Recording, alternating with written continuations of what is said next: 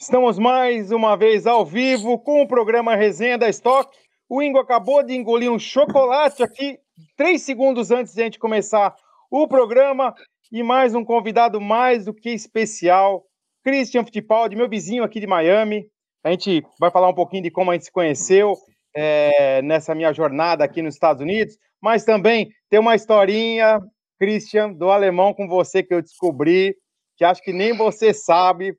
Vai ser muito engraçado eu descobrir com a filha do alemão. Ele vai ficar meio bravo, Cristian, mas aqui é o seguinte: aqui é sem filtro. Pode falar o que for, pode ser zoeira, pode ser resente, relembra umas coisas do passado.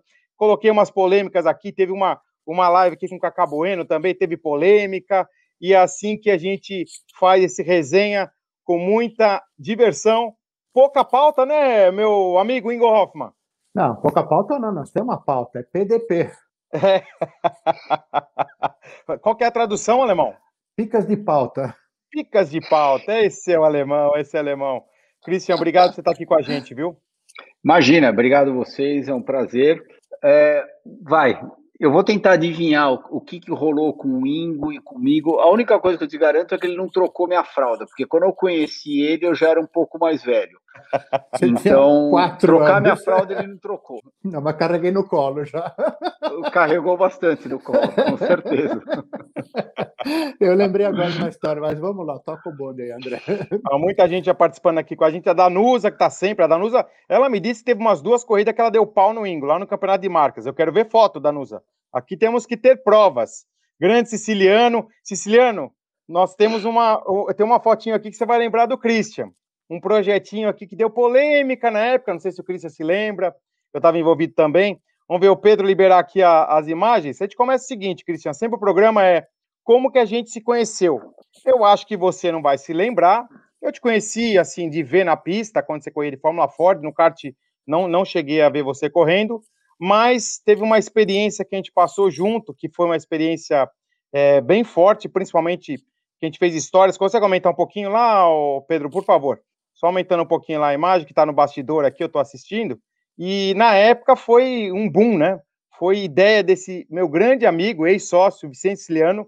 A gente tinha uma agência que era Siciliano do Exports. E o Christian corria na Stock Car com o saudoso Gustavo Sonderman, que Deus o tenha. Fez 10 anos agora do acidente dele que a gente perdeu o grande Sonderman quando ele subiu para a Stock e correu com você. Eu acho que era na equipe do Gramacho, se não me engano. Essa foto aqui, Cristian, vamos ver se você se lembra disso. É, o carro do Palmeiras e o carro do Corinthians. O carro do Corinthians era do Zonta, eu lembro disso daí. Isso foi na etapa de Interlagos. É, Exatamente. Na etapa de Interlagos, eu acabei correndo o quê? duas, três corridas com.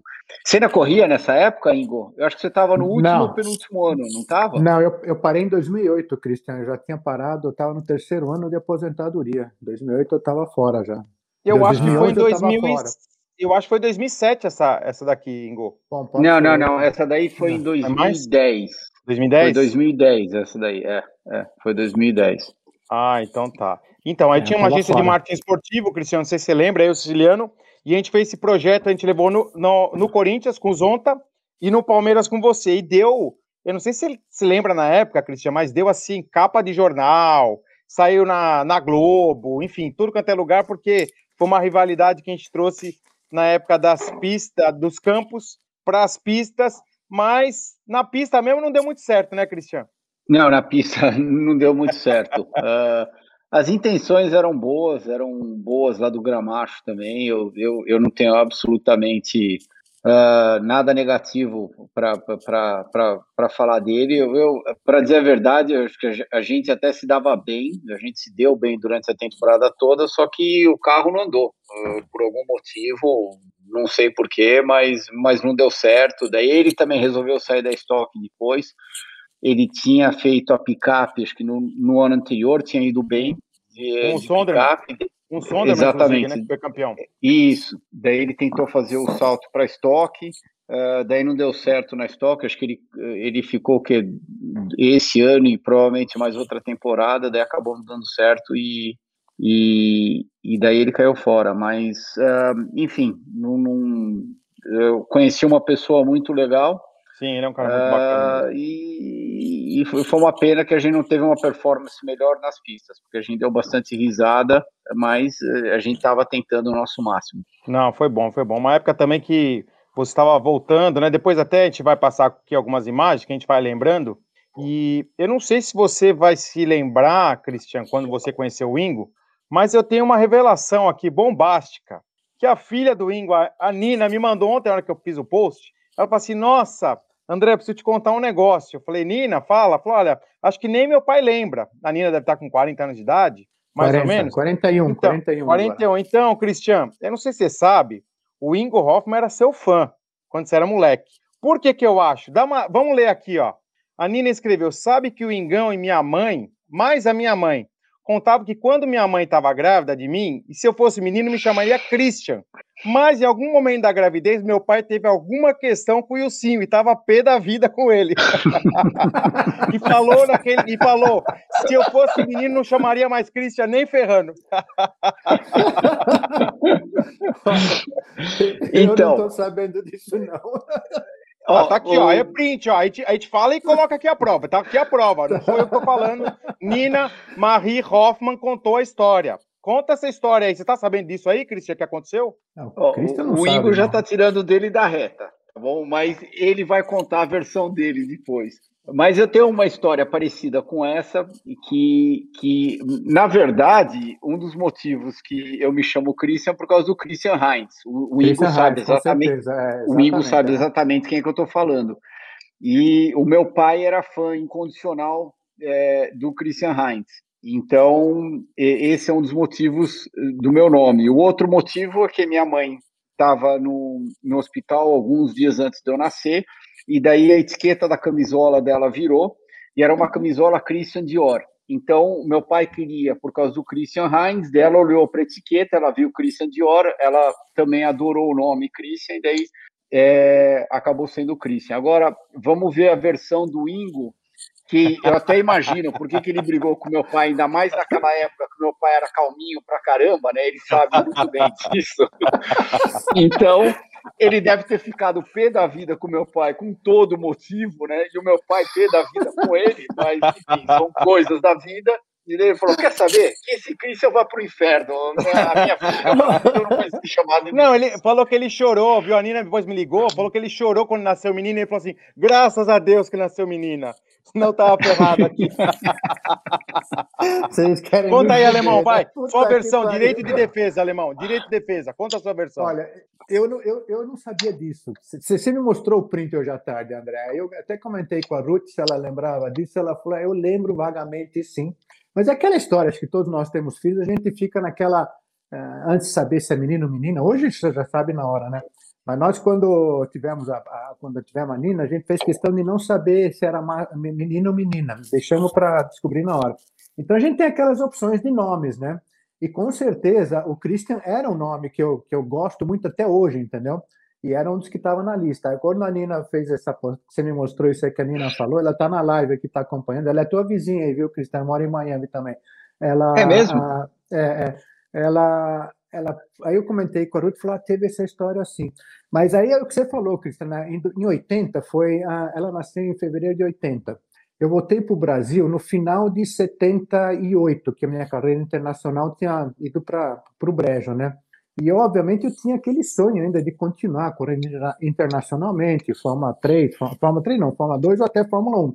E foi uma época que eu ainda estava de cabeça muito mal, recém chego de volta ao Brasil, uh, com a cabeça ainda voltada para o automobilismo internacional e com uma certa, eu não vou dizer mágoa, mas veio sentido da minha carreira não ter ido para frente. Então, provavelmente, algum perrengue que eu tinha tido com teu pai foi por causa disso, entendeu? Mas, cara, é até hoje, eu, eu, eu falo isso para todo mundo. Teu pai, eu adoro ele, cara. Ele é um cara, meu, que me deu todas as chances da vida. Graças a ele, eu me projetei, uh, eu entrei na Fórmula 1 e, e, me tornei o que eu acabei sendo, entendeu? Puta, então eu tenho maior reverência pelo, principalmente pelo teu pai, entendeu? O teu pai para mim foi assim um cara extremamente importante. Mas como tudo na vida, você falou, o Tigrão é super estourado, né? Agora ele tá mansinho, agora ele tá, tá em outra já. Tigrão, né? o Tigrão, Mas, e o senhor é o Tigrão.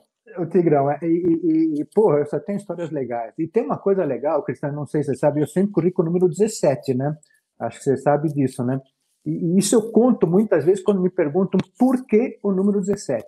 Porque quando eu era garotão, o teu pai, o Emerson tá, tem alguns anos na minha frente, estou com 68, teu pai está com 74, 78. Né? 78, é, puta, diferente, 10 anos. Eles já corriam, eles eram meus ídolos, entendeu? O Tigrão e o Rato, o Emerson e o Ursinho, 7,77. Aí quando eu comecei a correr de cara, eu falei, quero pegar um número que tenha uma relação com os meus ídolos, que era o 7. Mas para não ficar exatamente igual, eu botei um na frente, ficou 17. E esse número me marcou, puta, tudo na minha vida acabou sendo 17, em muitos momentos especiais. Eu fico até emocionado quando eu falo aqui. Uh, puta, então, o número 17 é por causa do, de, de, de, da família Fittipaldi. Pô, então eu só tenho a agradecer, meu, sensacional. Peraí, mas foi embromation. Agradeceu, agradeceu, mas não falou porque ficou puto. Pô, não Por que, sei que não chamou? Cara... Porque é o seguinte, Christian não também lembra. é nome de Não lembro, Não cara, lembra nada, o, o Christian, peraí que não sabe nada, eu vou, eu vou arrancar, peraí que eu vou conseguir. O programa hum. aqui é assim, viu? A gente vai arrancando. Christian também tem nome de mulher. Você, conhece algumas mulheres que chamam Christian, não conhece? Eu conheço. Eu não, eu não. Eu não. Eu conheço. Aqui nos Estados Unidos tem algumas mulheres que chamam Christian. eu, conheço, eu conheço algumas que chamam de Andréia. Agora, Andréia tem, né? A minha esposa. A minha esposa é Andréia. É, então. Cristian eu não conheço, não.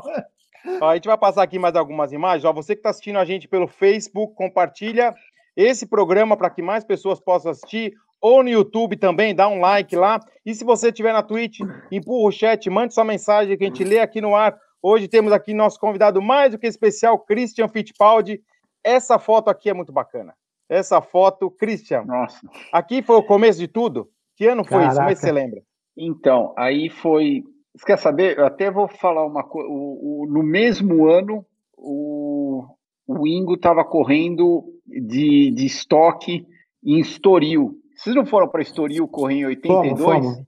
Foi exatamente. Foi, foi, foi 82, exatamente. não foi ou não? 82, exatamente. Isso daí foi janeiro de 82. Isso daí foi ah, no brasileiro de foi no Brasileiro de Foz do Iguaçu. Foi a minha terceira corrida da minha vida.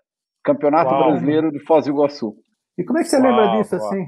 Ah, porque eu tenho, eu tenho a memória. Bom, eu vou te falar algumas coisas, você vai cair para trás, mas eu lembro do seu carro 7, Ceras Grand Prix, tudo aquilo é, lá. Tá eu lembro. Atrás, ó, é, é, tá aqui atrás, ó, cadê aqui? É, esse meu amarelinho aqui, então, deixa eu tirar aqui. Exatamente. Exatamente. Olha lá. É. é. Daí uhum, eu lembro é da sua rivalidade com o Paulão também, enfim, entre outras coisas. Mas uh, o Paulão, nessa corrida de 82 que vocês participaram uh, em Estoril, ele estava correndo no carro da, da Coca-Cola Gladson, se eu não me engano. Isso, é, uh, exatamente. E, e, o, e, o, e o Palhares era companheiro de equipe dele. Exatamente. Eu tenho quase, quase toda certeza. Daí estavam treinando. Imagina, era tudo muito mais informal do que é hoje em dia, total, né? Total, total. É, então, daí o Paulão chegou do lado do meu pai, estava todo mundo sentado lá no boxe, ele, e aí, Tigrão, vamos sair para dar umas voltas aí? Daí eles, imagina, duas equipes diferentes, eles combinaram de sair junto para ficar brincando era um treino livre a tarde inteira para ficar brincando para ver onde que um era melhor que o outro, ou, enfim, se um andava mais na reta, se outro era melhor de curva, mas, mas era isso daí. E daí aquela corrida também me marcou bastante, porque eu fiquei impressionado com a panca. Você vai Sim. me ajudar agora ainda. O carro da Ipiranga, acho que era Sidney Frank, Franquelo. Sidney Franquelo, Franquelo, no final da reta. Sidney Franquelo. No é, final da reta, exatamente, é, que, é, que em Estoril, naquela época, não tinha aquela área Sim. de escape no final da reta. E ele chegou no final da reta, eu não lembro se ele ficou sem freio ou se ele bateu em outro carro, Passou ele caiu reta. do outro lado fora. do barranco. Mas fora, fora do autódromo. Fora da pista, fora da é, pista. E, é. e daí vocês correram num final de semana, daí, se eu não me engano, pulava um final de semana e daí tiveram exatamente. corrida de novo, não foi isso? Exatamente, exatamente. Foi um fim de semana, um fim de semana, um fim de semana livre, que eu fui viajar com a Ruth, fomos para a Holanda, depois fomos para a Inglaterra, e outro fim de semana, na sequência, teve a segunda etapa. E o Paulão, Paulão ganhou as duas lá. E é, é isso mesmo. Ó, isso daí eu já tinha é. esquecido. É isso então, mesmo. Tanto que, Christian, o primeiro programa foi com o Paulão, a gente está no sexto programa, é um programa novo. O primeiro programa foi com o Paulão, e sabe o que ele falou? Que ele é campeão mundial de Stock Car, que foi o único que ganhou a etapa internacional. Porque então ele tem um título que o Ingo não tem. Metido. É. Metido ele. Tem mais uma fotinho aqui, mais uma fotinho. Aqui, ó, o Tigrão. Christian. Esse... O capacetinho branco ainda, nem tinha pintura. Não, não tinha nada. Esse foi o primeiro dia que eu andei de kart na minha vida. Isso daí foi em 1976, no, no estacionamento do cartódromo em cima. Você lembra aquele estacionamento que tinha em cima do eu cartódromo? Lembro, eu lembro. Eu sim, lembro. Sim.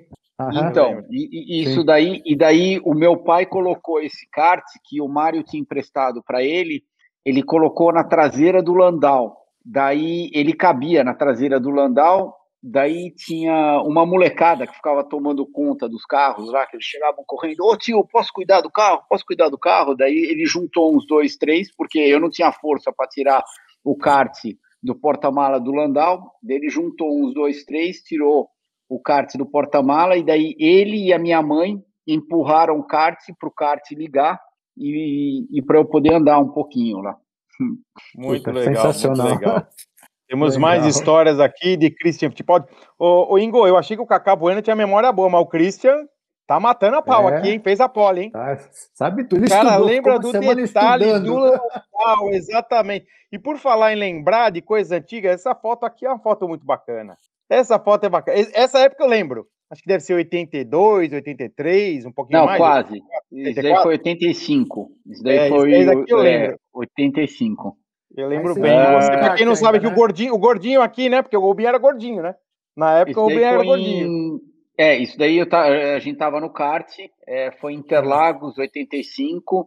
Quantos, quantos anos você tinha nessa época, Cristian? Então, eu tava com 14. Aí eu tava com é. 14. O Rubinho devia ter 13, que ele tem um ano a menos do que eu. Uhum. Uh, é, ex exatamente. E daí eu... a gente acabou indo correr no Mundial de Kart. Eu corri em 85, 80, 85, 86, não, 84, 85, 86, e daí a gente correu junto no Mundial de 86. Que é essa foto Nessa época, peraí, peraí, peraí, peraí, peraí, peraí, peraí, pera, pera, André. Pode falar, pode falar, alemão, pode falar. Vai mais devagar. Nessa época, 84, 5, lembra que a gente fazia trilha de moto? Nossa, você tirou da minha boca, eu ia falar isso agora. cara, aí tem uma história que você não conhece, cara. A gente fazia trilha lá na Alphaville, que era mato, não tinha nada, né? Era o Tigrão, o Wilson, o Christian, eu, Chico Serra, Atila, a turma do automobilismo, né? E a gente gostava de judiar do Christian, cara, meu. Pegava umas pirambeiras mais forte, cara. Aí teve uma, teve uma situação que acho que você não vai lembrar, cara. Nós descemos uma pirambeira lá embaixo, tá, o negócio tava punk mesmo pra moto. Fomos lá embaixo, você veio junto, desceu lá embaixo, você tava meio que agoniado. Tava, era um garotão, era tudo cara velho, querendo te ferrar, né? Aí você tava meio desesperado. Pô, vocês, vocês estão me ferrando, porque eu sou um piloto profissional de kart. Eu não posso me machucar aqui. Você, você não lembra muito, meu. Aí seu pai, você, você morava em Alphaville naquela época, né, Cristiano? A gente morava em Alphaville, e daí eu vou até te falar outra é. coisa, Ingo, que a gente andou bastante de moto. Sinceramente, é. eu não sei como um de nós a gente não se machucou. Concordo, porque, concordo. Porque a gente concordo. andava forte, daí é. andava naquela poeirada toda, que não dava para enxergar porra nenhuma na frente. é, enfim. Exatamente. Exatamente. A gente devia ter se machucado numa boa. Pois Ó, é. A gente tinha a gente muito é muito mais grato que juízo, viu? Exatamente, que todo mundo Pô. saiu ileso.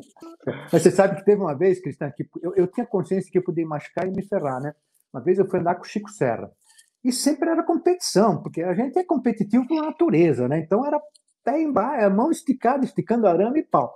Aí um dia passei na casa do Chico, como ele eu, peguei a minha carreta, carreguei a minha moto, carreguei a dele falei, Chico, vamos andar na boa, que no fim de semana que a gente tem corrida. Eu falei, tá bom. E andamos na boa mesmo. Cara, ele foi descer um barranco, punk, um barranco bem radical. Cara, ele caiu de um jeito e bateu a, o dedão aqui no guidão e quebrou o dedão, você acredita? Nossa!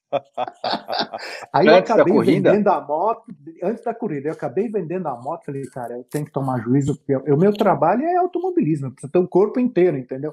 Mas nós tivemos muita sorte, mas a gente se divertia muito, cara, era muito legal. Ó, só muito. uma lembrancinha aqui, ó, o Ciliano lembrando que aquela, aquele carro da, do Palmeiras do Corinthians foi a corrida do milhão em 2010 e o Lossaco tirou o Christian na primeira curva. Você lembra disso, Christian? Hum, foi. Não. Corrida do milhão. Mas enfim, enfim. Não, não lembro, não, sinceramente. Não, também, não também, mas também é muita corrida. Ah, lembrando aqui, você falou de mundiais, né? Essa foto aqui, campeonato mundial onde? Esse daí foi em Êxodo no Mundial de 135, daí já era no Mundial de Sênior, daí eu, eu já estava mais velhinho, eu estava com 16 anos aí, e no ano que eu completei 16, eu, eu participei do Mundial de Júnior em, em julho, e daí eu participei do Mundial de Adulto em setembro. Muito legal. Ó, como atora Brasil falando aqui, Chico Serra e Ingo Hoffman era a rivalidade mais sinistra que Senna e Prost. Era, mas não era mais com o Paulão, não, Ingo? É, era com o Paulão, era mais sinistro, sim. Era, era, Paulão é jogo sujo, ele sabe disso, hoje ele dá risada. O Chico tinha umas disputas mesmo. muito boas, mas eram disputas limpas, entendeu? Era, meu, ele fazia, eu já comentei isso aqui anteriormente, fazia um autódromo antigo no Interlagos, um e dois, um ao lado do outro, no respeito, entendeu? Com o Paulão jamais eu faria isso, entendeu? Então eram duas disputas muito boas, tanto o Chicão como o Paulo. O Paulão. Verdade. Ó, acabando aqui a época do kart aqui, Christian. Essa também aqui lá em Interlagos. Eu acho que essa foto aqui foi num dos seus títulos, né? Não, não, isso daí foi uma foto que a gente.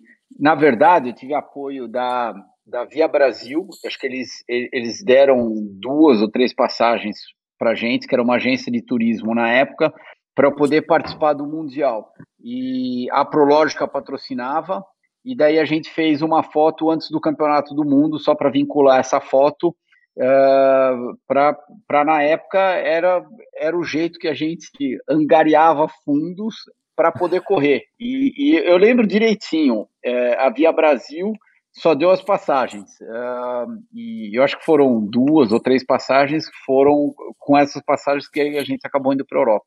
É, eu lembrei, eu perguntei porque estava o kart número um, né? Então, quantas vezes campeão paulista e brasileiro, Christian? Para acabar aqui a, a paz do kart. Paulista, duas vezes campeão paulista. Brasileiro, por incrível que pareça, eu participei de sete e quebrei em cinco.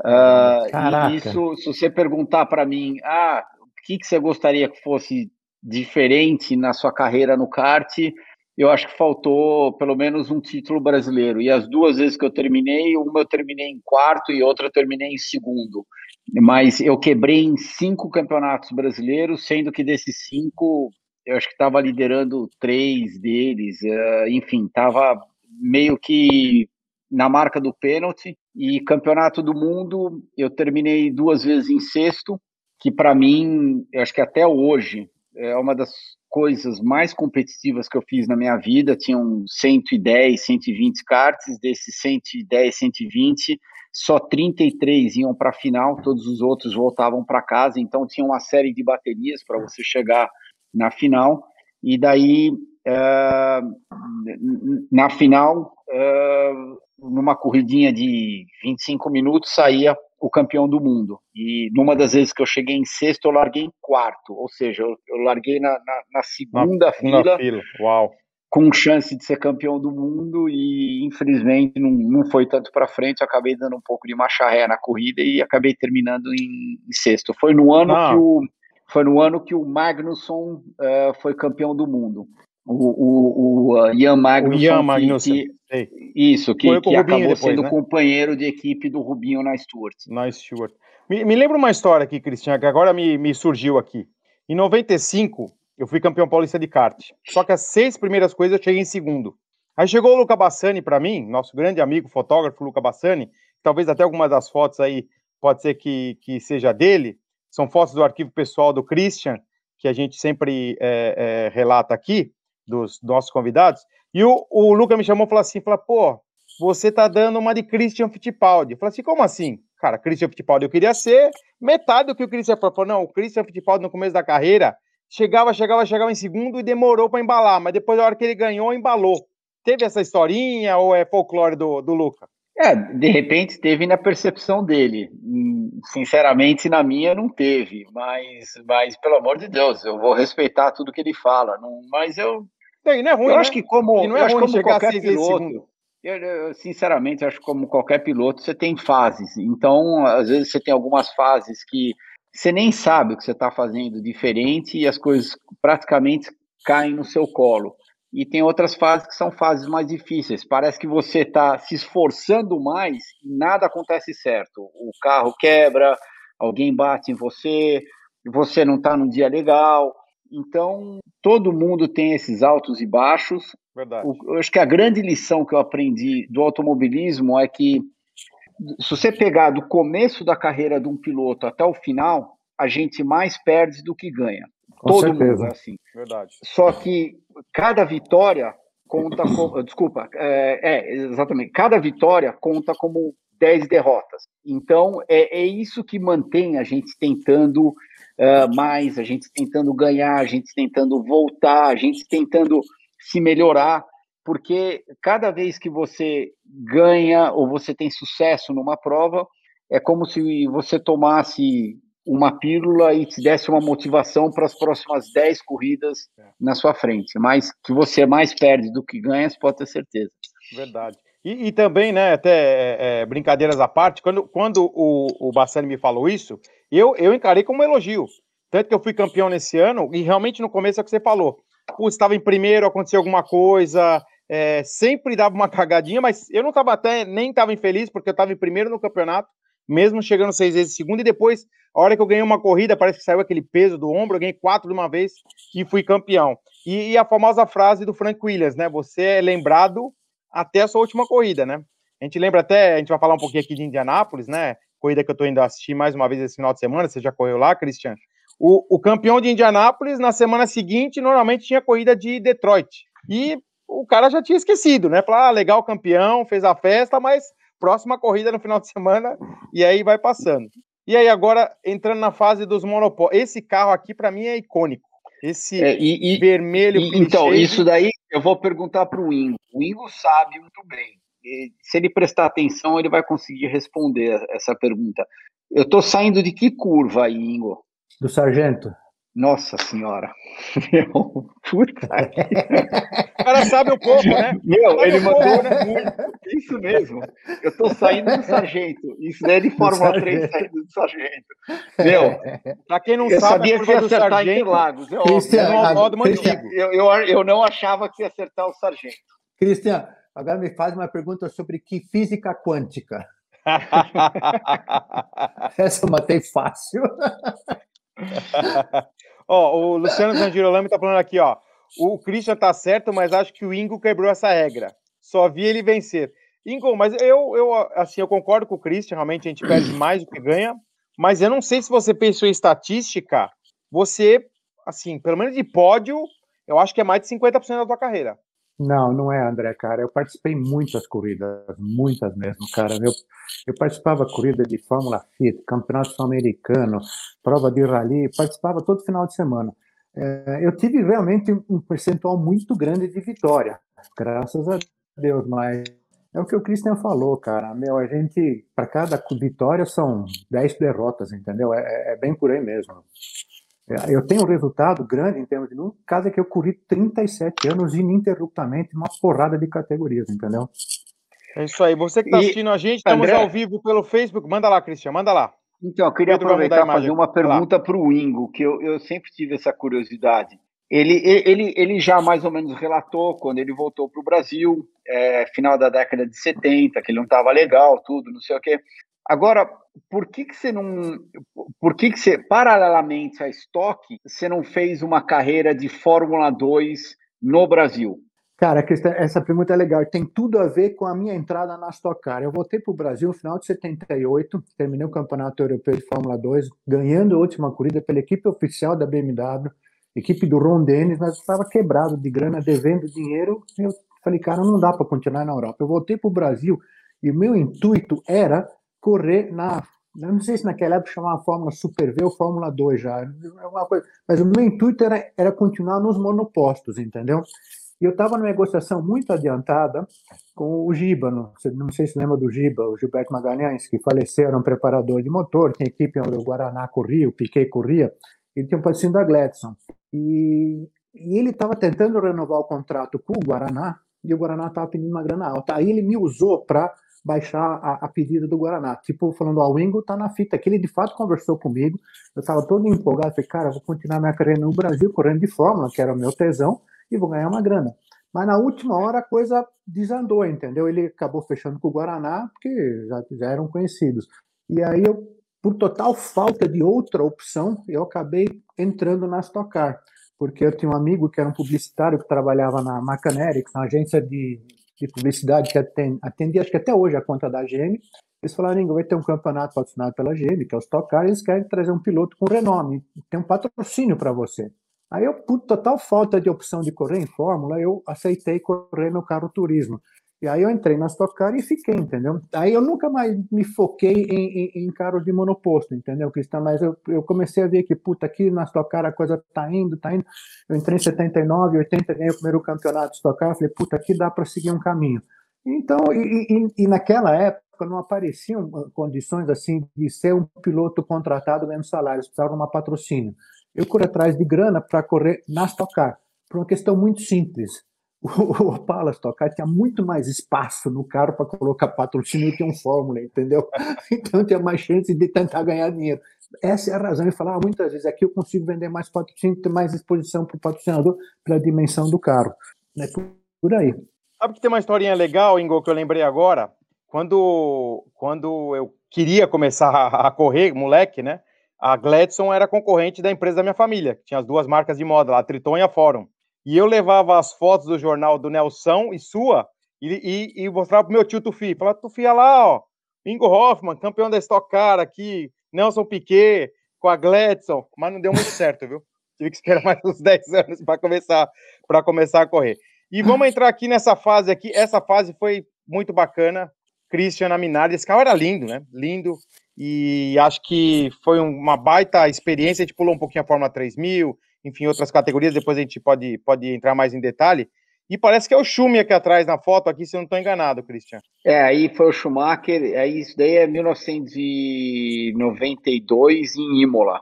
Uh, aí é no, no, sábado, antes da corrida de Imola. Eu lembro que domingo estava, é, inclusive estava tá fazendo sol, porque estava tava com sol, e, e domingo estava encoberto o tempo, se eu não me engano, talvez. Não, chovendo choveu, mas estava eu não lembro.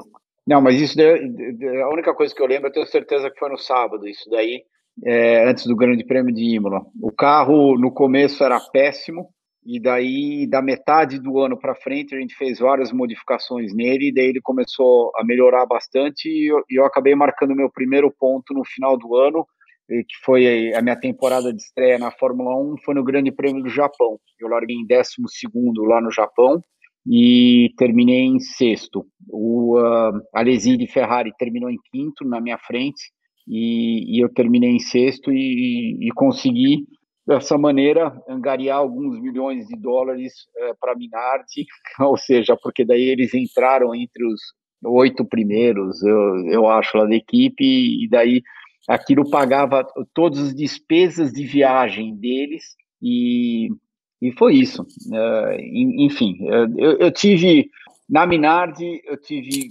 grandes momentos e tive péssimos momentos uh, lá na Minardi, mas teve alguns momentos, algumas corridas onde eu vou admitir que o carro funcionava muito bem e a gente, dentro das nossas limitações, a gente a gente fez ótimas corridas. Eu acho que todo mundo, aquilo que todo mundo esquece é que naquela época, até mesmo na época do Ingo, uh, que, que também era bem parecido lá com a minha época, eram 30, 34 carros às vezes, porque tinha pré-classificação. Quando não tinha pré-classificação, eram 30 carros. Desses 30 carros, só 26 classificavam e só seis marcavam pontos.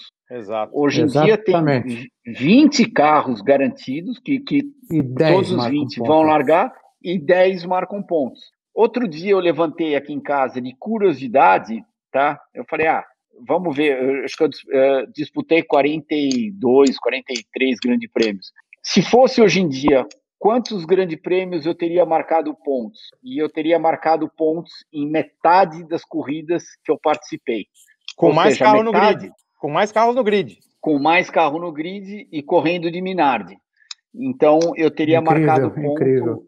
E, e, enfim, mas é, aquilo que a gente já comentou, águas passadas, é, não adianta chorar, enfim, é, você tem que fazer o melhor com aquilo que você tem naquele momento e, E eu acho que você precisa de muita sorte. Todo piloto precisa de muita sorte, Com todo certeza, empresário precisa certeza. de muita sorte. Você tem que estar no lugar certo na hora certa.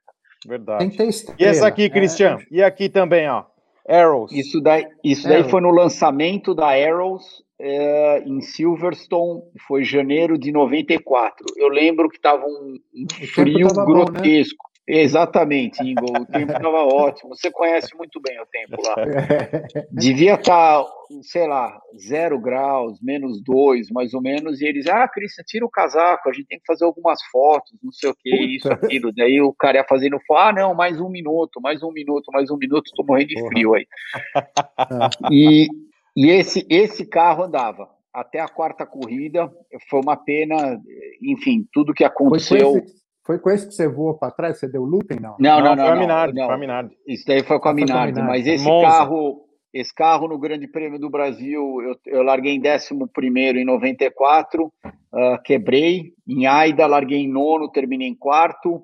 Ah, em Imola, eu larguei em décimo quinto ou quarto e estava em quinto. Daí eu quebrei, faltando duas voltas para terminar a corrida. E Mônaco, eu larguei em sexto e estava em segundo e terceiro, segundo, terceiro, e daí o carro quebrou, sei lá, meio que com três quartos de prova. Daí, a partir de Barcelona, eles mudaram todo o regulamento por tudo que tinha acontecido, a Ayrton, e, e, enfim, ele- eles, eles achavam que os carros estavam muito perigosos, muito rápido, e mudaram todo o regulamento. Daquele ponto em diante, o carro foi de um carro, eu diria que muito bom, eh, dentro das nossas limitações, para um, um carro péssimo, eh, péssimo, inguiável, e a gente não tinha dinheiro nenhum para poder recuperar. Verdade. O Pedro Vila, da nossa produção, lembrando muito bem aqui, ó. A Minardi, que hoje é a Alpha Tauri. Virou Toro Rosso e depois Alpha Tauri. É isso aí, tanto que a equipe é italiana é, até hoje. E aqui vamos fazer uma transiçãozinha, Cristian. Essa foto é maravilhosa. Saca-rolha, Laguna Seca, Newman Haas, você e um dos melhores pilotos da época da Fórmula Indy, na minha opinião, Michael Andretti atrás. Essa época Não. foi muito bacana, né?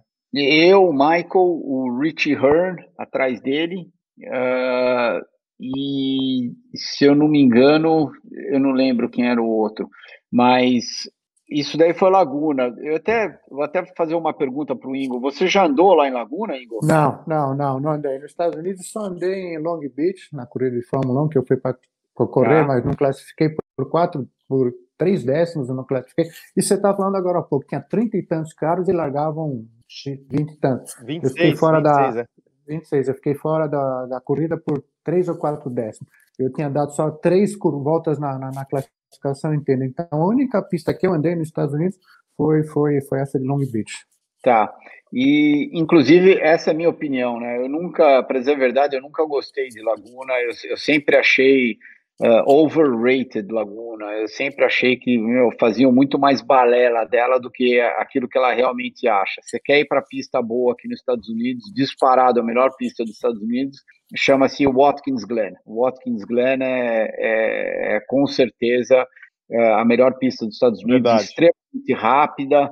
E, e, e, você precisa estar com a sua cabeça bem no lugar, porque qualquer errinho lá pode acabar é, acatando consequências bem graves. Ó, tem uma pergunta aqui do Alex Mesquita para você, Cristian. Como foi correr na Indy com o rádio da TV e o rádio spotter da equipe junto, sendo que teve até conversa com o Emerson na Indy 500? Você lembra disso? Lembro, isso daí foi em 95. Uh, o Emerson acabou ficando fora da prova. Uh, o Walt Jr. também de Penske, os dois Penske's uh, não classificaram. eu, eu não consegui classificar no primeiro final de semana, eu classifiquei no segundo final de semana e eu estava tendo muita dificuldade no primeiro é, final de semana para ficar confortável no carro e oval não adianta inventar. Se você não está confortável, o carro tem que se carregar. Não adianta você tentar carregar o carro, porque com certeza você vai bater no muro. Verdade. E, e daí eu lembro que a gente trabalhou bastante. Uh, eu, eu, eu, também mudei um pouco o, o meu approach de, de, de, como setar o carro, o, o que, que eu estava procurando no carro para me deixar confortável. Um, e, e, daí eu entrei fácil no segundo final de semana. Eu tive que largar em 27, mas eu acho que eu classifiquei em 12, 11, se você pegar todos os tempos. E, e daí, quando eu saí para o warm-up, que foi na quinta-feira antes da corrida, eu saí, eu dei meia dúzia de volta, estacionei o carro. Uh, o Derek Walker, que o Ingo deve conhecer. Uh, Não. Não, ele foi mecânico da Brabham do meu pai. Eu só falei que você ah, deve tá, ter tá, tá conhecido tá, tá, porque eu imaginei que as suas carreiras devem ter se cruzado, do, do Derek e a sua, em algum é, momento ser, lá na Europa. Não lembro, é, é, pode ser, mas não, o nome não é estranho, com certeza, mas não, não tive relacionamento próximo com ele, não. Tá, e, e daí o, o, o, o, Derek era dono da equipe, e daí eu, eu parei no box e ele falou, ué, mas por que você parou? Eu falei, não, porque tá tudo ótimo, eu tô contente com o carro, eu tinha terminado o treino, acho que eu, eu fui décimo mais rápido, eu falei, o carro tá bom para corrida, e depois, dali para frente na corrida, só viemos vindo de trás para frente, acabei terminando uh, a prova em segundo, o Theo, o Emerson e o meu pai falaram comigo numa das bandeiras amarelas. Legal. E, e outro dia eu estava assistindo isso de novo e eu estava pensando, nossa, que coisa legal que a gente fez. Incrível, sabe? incrível. Numa época coisa, que não tinha, não tinha internet, não tinha nada disso, né?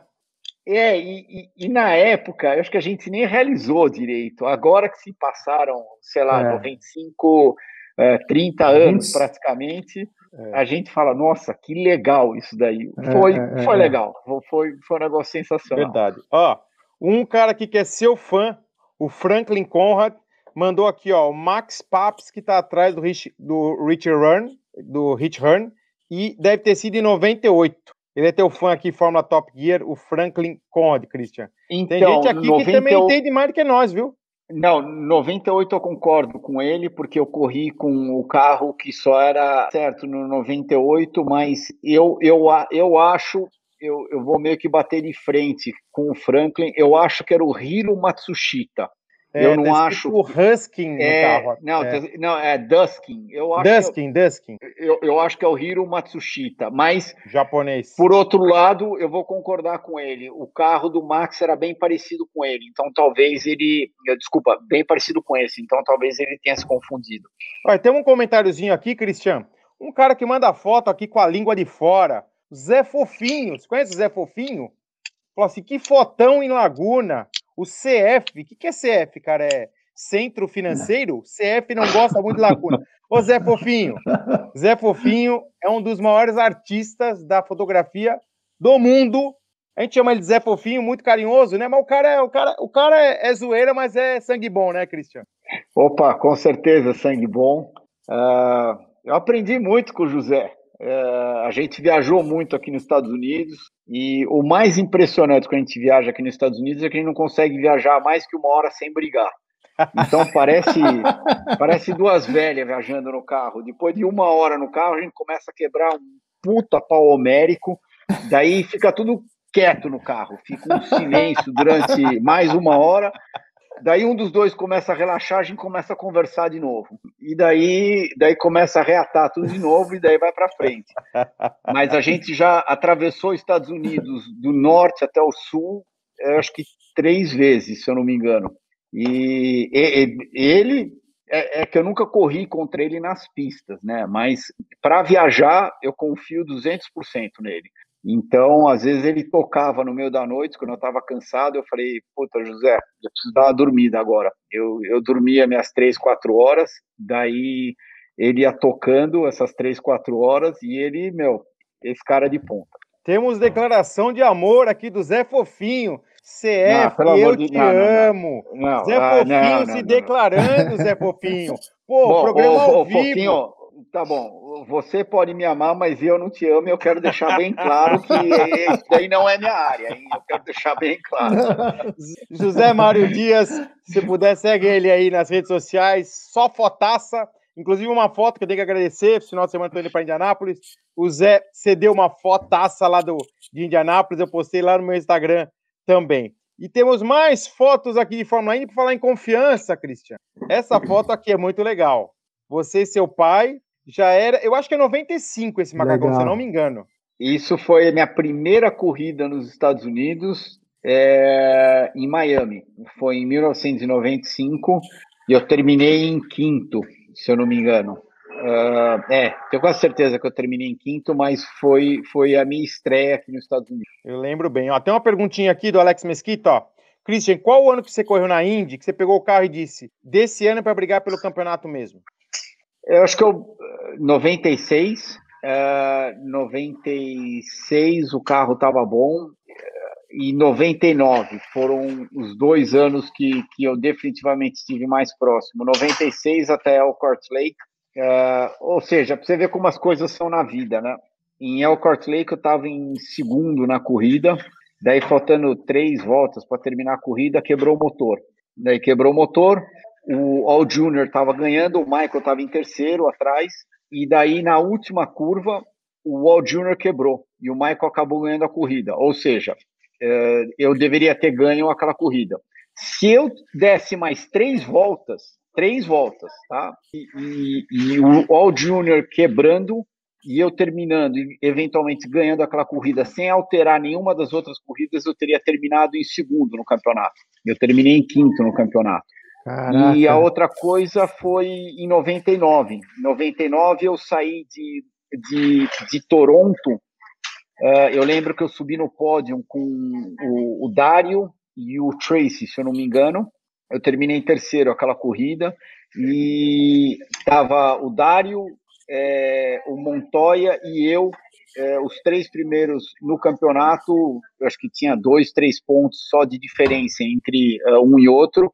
E daí na semana seguinte eu fui testar em St. Louis é, quebrou o câmbio do carro, eu rodei, bati na parede e, enfim, eu tenho muita sorte que eu estou aqui com vocês hoje, porque eu estourei algumas uh, na minha cabeça, tive que fazer uma visitinha lá no hospital e daí acabei tomando um gancho de, sei lá, quatro, cinco meses e acabei perdendo, sei lá, cinco, seis corridas e mesmo assim terminei em sétimo no campeonato. Então, respondendo a pergunta, eu acho que os dois anos que eu tive mais chance de ser campeão foi 96 e 99.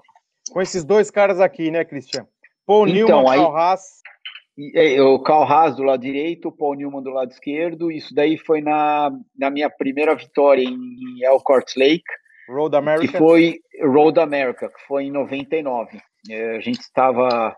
A gente, a gente, bom, você acabou de, de, de terminar a corrida, e daí, ainda não está nessa foto, mas provavelmente se alguém clicou, alguém clicou, não, que eu tenho é, essas fotos, mas dois minutos depois o Cal me deu um charuto dele e a gente tem uma foto que tá os três de charuto. E uma história muito, muito interessante, o Carl nunca acendeu o charuto dele. Ele, ele, ele, só gostava de mascar o charuto, mas ele nunca acendeu o charuto. E quando você ia conversar com ele de dinheiro, ele, ele ia invertendo o lado do charuto. Então ele colocava um lado, daí a hora que ele babava bastante num lado, ele virava o charuto e enfiava o outro lado. A hora que estava inteiro babado, ele pegava, tirava o charuto e jogava no lixo. Quando ele estava nervoso, você estava conversando de dinheiro com ele, ele nossa, ele mascava uns 10 charutos em, em, uma hora. Era uma loucura. Quando era um que papo coisa. que nem o nosso, agora, a gente está falando de besteira, ele ia ficar com o mesmo charuto durante três horas, mais ou menos. Ele não ia nem perceber que ele estava com charuto na boca. Agora vamos para outra fase aqui. Ó. Esse carro, para mim, é um dos carros mais emblemáticos. Não é porque é a bandeira do Brasil, não. Carro da Walker, até aqui o Alex Mesquita colocou aqui, ó. Essa época da Walker, o carro era lindo, cheio de patrocínio brasileiros e as cores com o formato da bandeira. Conta pra gente a historinha, da onde surgiu a ideia de fazer o layout da bandeira do Brasil num carro de corrida? Então, isso daí foi criação do meu pai, é, porque todos os patrocinadores do carro eram brasileiros, só que não tinha um patrocinador principal para a gente correr com as cores predominantes do carro por causa daquele patrocinador. Então, é, se eu não me engano, eu não, eu, eu acho que era é, Anísio, Anísio ou Anésio, o nome da pessoa que, que desenhou esse carro, que veio com essa ideia. Ele falou, já que todos os patrocinadores são brasileiros ou eram empresas brasileiras, por exemplo, lá no caso da Marlboro, a Marlboro não é uma empresa brasileira, mas era a Marlboro do Brasil que estava me patrocinando. Já que todas as empresas são brasileiras, por que, que a gente não corre com um carro com a bandeira do Brasil? E quando você olhava o carro do lado, eh, de lado, ele, ele era até bem estranho. Eh, quando você olhava o carro de cima, daí dava para ver a bandeira do Brasil. E exatamente isso que você comentou, ele chamava bastante atenção aqui nos Estados Unidos, porque quando eles me filmavam de cima, dava para entender que era a bandeira do Brasil. E, e a outra ideia que o, é, de novo, desculpa, eu não, eu não lembro do nome dele, mas o Anísio ou Anésio, quando ele desenvolveu é, o desenho desse carro, é que a bola azul ficasse justamente no meio do carro, aonde eu estava sentado, que era é, a, a, a estrela. Enfim, a, a, estrela. A, estrela. A estrela. Não, não é estrela. Era, era a, estrela, a, estrela, principal da bandeira. Falsa modéstia aqui não eu tem, ia é sentado estrela. bem no meio. É a estrela. Inclusive, o Zé Mário Dias mandou falar aqui que você tem uma réplica um, é, de um 12 avos ou maior, maravilhosa desse carro na tua casa. Vamos lá. Vamos, como é que é? A gente vai sortear essa réplica, Zé? Fala aí para nós, Zé Mário Dias. Tá, tá vendo? lindo, hein? Nossa, maravilhoso, maravilhoso. Não, dá para ver? Ou, muito, ou perfeito, tá muito... perfeito, bonito. perfeito, perfeito. Dá, dá, dá. Muito, então, muito assim, bacana. Aqui é de cima, ah, aqui é de lado, que é mais difícil para ver. Não, mas é, eu lembro desse carro. E, é, esse carro eu acho que vai ficar na história, né? Todo mundo lembra desse carro. É um dos carros mais bonitos, os melhores layouts que eu já vi em automóvel. Não é porque a bandeira do Brasil não, é, acho que teve muita identidade, né? Tanto que você vê, está contando a história do carro, né? Uma coisa que, que a Fórmula Indy, acho que uma coisa muito legal, né? Proporciona isso, né? Você chegou, você tinha lá a liberdade na equipe Walker para arrumar seus patrocinadores, fez lá o layout, arrumou os patrocínios e pau na máquina, né? Não, eu acho que na Fórmula Indy você tinha essa flexibilidade, menos hoje em dia. Hoje em dia, eu acho que é, ela está mais voltada às equipes grandes. Mas naquela época, com uma equipe pequena, se você tivesse um bom grupo de mecânicos, uma engenharia forte por trás, você ainda conseguia fazer bastante. Hoje em dia, é mais é, Penske, uh, Andretti, Ganassi, ou, ou seja, a estrutura por trás deles é muito grande. Tanto que todas as equipes pequenas estão tentando se. É, é, é, como eu posso dizer? Eles estão tentando reinventar. trabalhar junto. Sim. Como? Se reinventar, então, né? Não, não, e eles estão tentando trabalhar junto com as equipes grandes, mas, mas na minha época não era assim. Na minha época, você mesmo numa equipe pequena, você você conseguia você conseguia uh, ir bem. E isso era a grande diferença da Fórmula 1. Isso que era legal na Fórmula Indy. Por exemplo, você teve um sábado péssimo, sei lá, o teu carro quebrou na classificação, você conseguia largar no domingo com chance realista de ganhar a corrida.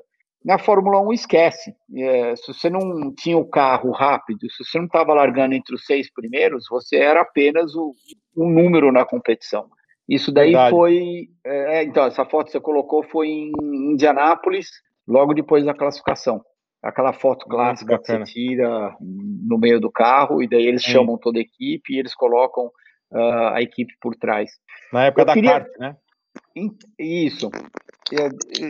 O, o, voltando ao que o Ingo comentou, eu, eu queria fazer uma perguntinha para ele antes que eu esqueça porque provavelmente a gente trabalhou com, com a mesma pessoa. Que o Ingo tinha comentado da March, lá do Ron Dennis, que, que daí ele teve que voltar para o Brasil. Um, cê, na época, você trabalhou diretamente com o uh, Ron Taranach ou não? Você lembra do Ron Taranach? Lembro, lembro, lógico que eu lembro da nota, lógico, eu lembro o chassis dele, sim. Então, é, exatamente. O Dennis foi em 76, é, sim, é, lembro, claro é, o Sashi Raut do Tauranak. Eu fui diversas vezes na oficina dele, sim, com certeza. Então, eu só trago isso porque eu, tive a experiência com ele que eu corri de Raut em 90, 1990, de Fórmula 3. Ele foi um dos caras mais inteligentes que eu já conheci na minha vida e, e o, o, o grande lema dele é por que fazer simples se a gente consegue fazer complicado? Inclusive o carro, mecanicamente, eu não sei se era assim na sua época também, é, Ingo, mas o, o Halt, que era um Halt March que, que eu corri, era extremamente complexo. Tudo era difícil naquele carro, era difícil menos acertar e guiar. Só que para você trabalhar no carro era tudo complicado, era tudo muito difícil. Mas a barata, a hora que você colocava ela no chão, ela fazia curva. Era muito bom o carro, é, muito bom. É, era bem por aí mesmo. Era currículo Fórmula 2, por em 77. Ah, e, e, e, só que teve uma coisa ali, né? Eu dei uma capotada com esse routing no Rio, e você acredita que o Santo Antônio decepado, arrancado na base do chassi?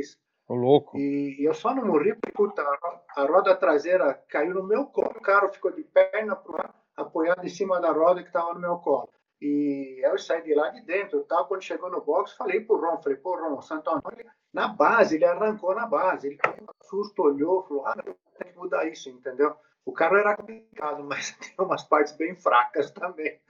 Tem uma perguntinha capciosa para você aqui, Christian. O Felipe falando quem era o piloto mais mala na sua época da Fórmula 1? Mala? Ah. Se pensou muito, não tinha muitos, então. Nossa, Difícil essa resposta, cara. Pô. É, sei lá, a gente não. É, é, tinham muitos, é isso?